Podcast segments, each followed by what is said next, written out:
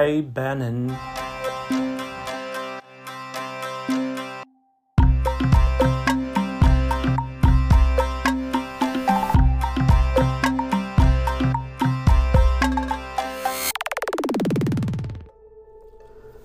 Tomando aqui um chazinho bem do cheiroso que eu ganhei de aniversário da minha amiga Dri.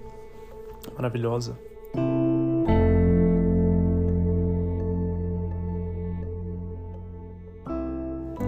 Falar que hoje eu trouxe um tópico um pouco, pode ser um pouco polêmico.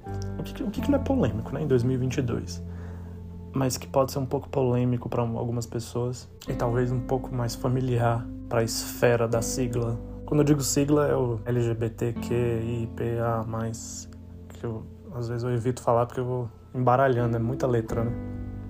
E eu tô ficando gago, gente. É isso, sabe? 35 anos eu tô ficando gago. Quer dizer, não basta, né? Não basta ali a ansiedade, a depressão, sabe? A tendinite, a, a bursite, sabe?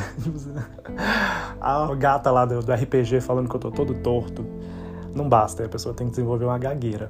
Enfim, é um tópico que sempre foi muito difícil para mim. Eu lembro de um post lá de 2010 em que eu falei assim sobre a minha relação com família e como eu busco na ficção me relacionar ali com famílias disfuncionais. Essa busca por alimentar uma coisa que na vida real eu não tenho, né? Minha relação familiar sempre foi uma lacuna. E aí é o que eu digo que algumas pessoas têm dificuldade para entender, minha mãe principalmente, tem uma dificuldade muito grande de entender que eu não me relaciono com as pessoas simplesmente porque elas têm o mesmo sangue que eu. E ela parte muito desse argumento, né, de que acima de tudo é sua família, acima de tudo ele é seu pai. Eu não tenho laços com família e eu não me forço a ter relações com as pessoas apenas por termos o mesmo sobrenome. Não estou aqui para isso. Então eu fui ao longo da vida aprendendo a me desligar dessas pessoas que não me faziam bem ou, que, ou com as quais eu não tinha nenhuma ligação, porque no fim das contas eu entendi que são só pessoas. O argumento que eu uso é o contrário do da minha mãe, né? Que é mais acima de tudo, né? embora sejam família, acima de tudo são só pessoas. Enfim, essa foi a forma como eu conduzi minha vida por muitos anos. E aí corta para recentemente, eu tava nos últimos, no último mês, eu diria, tava me sentindo meio atordoado assim com uma vontade de gastar um tempo só para mim. E aí tava acontecendo ali uma sugestão de encontros com amigos, muito frequente, assim. E eram situações em que eu meio que percebia que, poxa, eu tenho que ir. Porque eu não via a pessoa há muito tempo, porque tinha pessoas que estavam de passagem em Brasília, enfim. Então eu me vi ali no, no último mês, várias vezes na semana e todos os fins de semana, passando um tempo com pessoas, amigos e tal. Mas eu me permiti encontrar essas pessoas porque no fundo eu sabia que eu queria estar com elas. Era uma dualidade ali do tipo, quero ficar sozinho, preciso reabastecer minha bateria, mas ao mesmo tempo essa pessoa me faz bem, quero estar com ela, então eu vou. E aí teve o caso de uma amiga que veio da Austrália passar um mês aqui de, de férias no Brasil. E para contextualizar, a gente está completando 21 anos de amizade, né? Somos quatro amigos. E há muito tempo que eu sinto que eu venho me desconectando um pouco dessa pessoa em particular. E aí você fica com aquela sensação de que enquanto essa pessoa estiver aqui, a gente precisa fazer o máximo para aproveitar a presença dela, né? Então meio que a, sua atenção fica toda voltada para qualquer oportunidade de encontrar aquela pessoa. E isso inclui os momentos em que a pessoa está nos meios familiares dela e você tem que ir porque é o tempo que você, que você tem para passar com aquela pessoa e ela divide a atenção para todo mundo, enfim. Mas eu não estava muito afim de lidar com a situação, com a família da pessoa, sabe? Eu não lido nem com a minha família. E aí eu tenho que lidar com a família dela, que por sinal também não é uma família que eu goste. Mas acabei indo, cedendo à pressão e fui ficando cada vez mais desconfortável. E já tem uns anos que eu defini que eu não queria mais gastar meu tempo fazendo coisas que eu não quero, ou estando com pessoas que eu não quero, ou em lugares que eu não quero. E aí foi ficando muito evidente para mim que já não fazia mais sentido eu ficar cedendo a essa pressão de encontrar essa amiga só porque ela estava aqui, porque ela iria embora em breve, sendo que eu não estava afim de estar nos rolês, só para estar com ela. E aí a situação agrava, porque nos momentos que a gente teve mais pra gente, que a gente podia conversar com mais calma, é, eu fui percebendo ali no comportamento dela algumas coisas que talvez eram meio claras da personalidade e do caráter dela, que acho que por esses vários anos eu fui abafando, assim, eu fui talvez inconscientemente eu fui escolhendo não ver.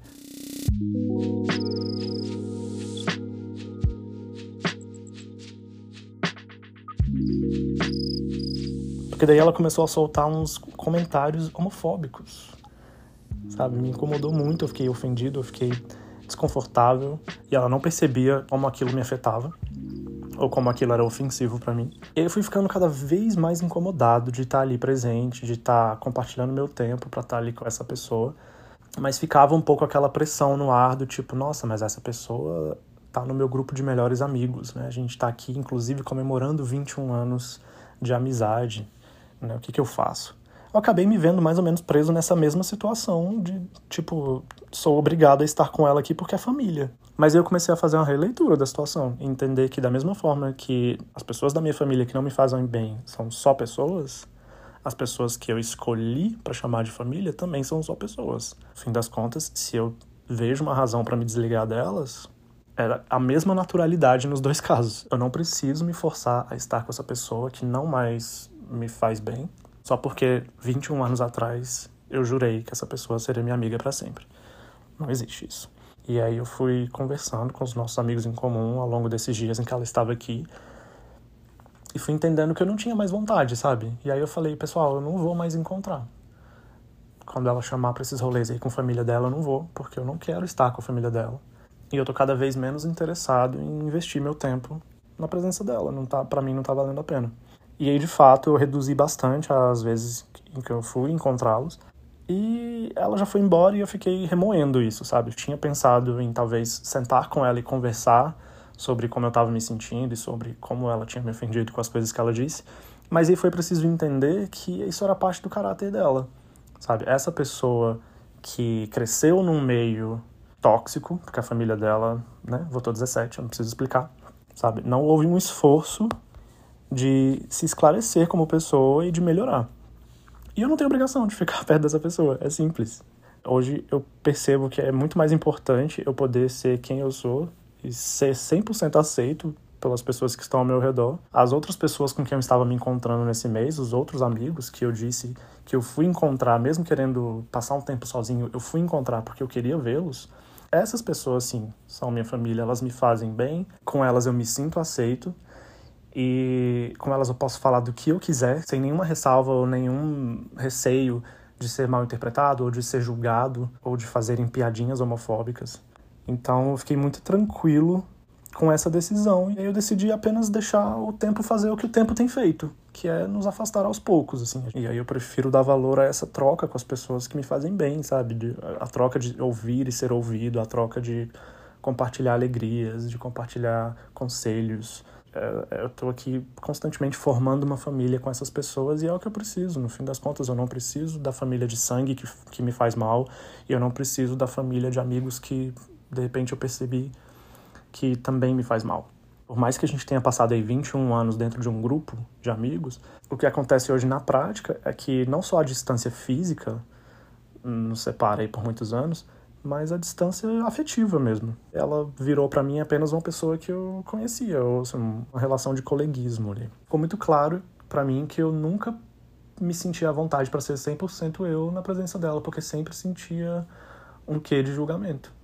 E que talvez eu fui abafando isso não fui registrando esse julgamento pelo que ele de fato era.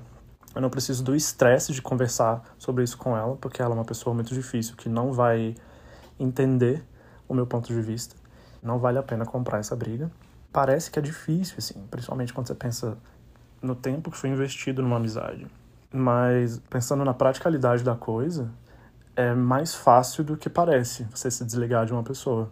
Se ela não te faz bem, é isso. São só pessoas.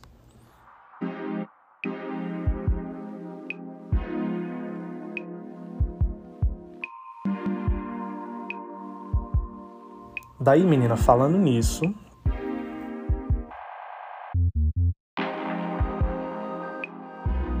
Hoje eu venho sugerir um álbum que eu tenho ouvido muito, é o novo disco do Harry Styles. E eu preciso contextualizar que eu nunca fui fã do Harry Styles no começo da carreira dele, eu não ouvia One Direction, absolutamente ignorei o primeiro álbum dele.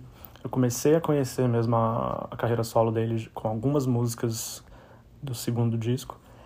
E esse novo disco dele saiu agora em maio e eu já estava um pouco mais atento à carreira dele e eu vi e baixei e comecei a ouvir freneticamente, assim, todos os dias. Né? O disco se chama Harry's House. Curiosamente, né, ele tem essa ideia de, de casa, de um lugar de conforto, né? Um lugar de aconchego para as pessoas virem e se sentirem né, bem recebidas.